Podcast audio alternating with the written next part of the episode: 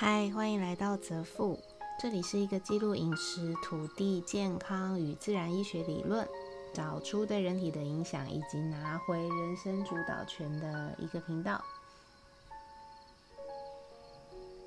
生物账务是我在执行一个功能有与相关健康理论，对于女性乳癌或者囊肿等类症状的实测记录。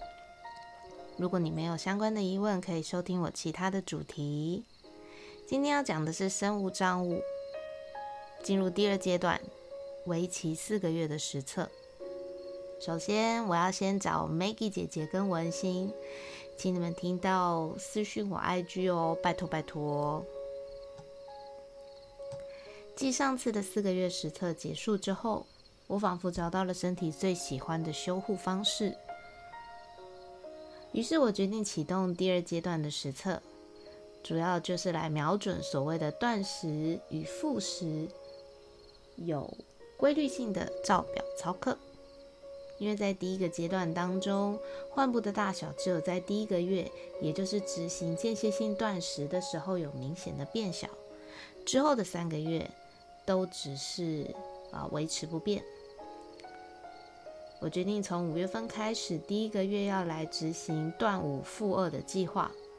一个星期里面断食五天后复食两天，一天缓冲期之后再度进入断五复二的执行。断食的日子里面呢，碳水我每日的摄取量不会超过两克，并且使用沙棘油作为全营养的补充。黑种草油与亚麻籽油来作为修复的助手。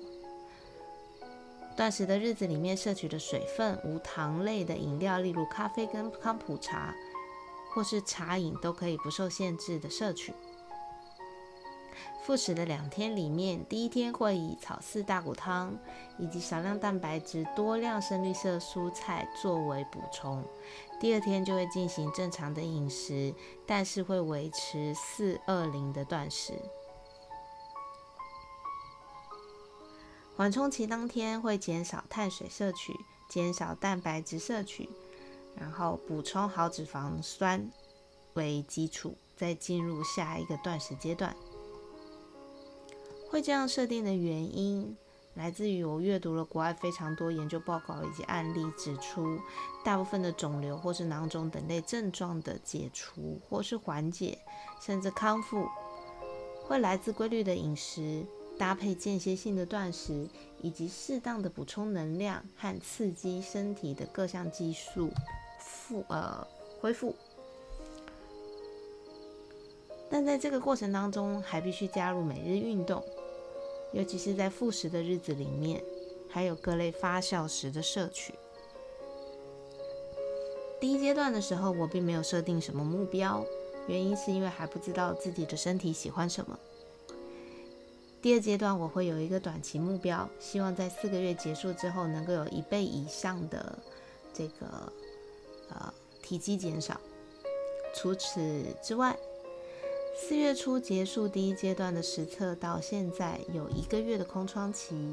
其实我有呃找到自己身体最有感的一个中医的草药疗法，但是因为品相非常难取得，所以在这边我得先啊暂时不说。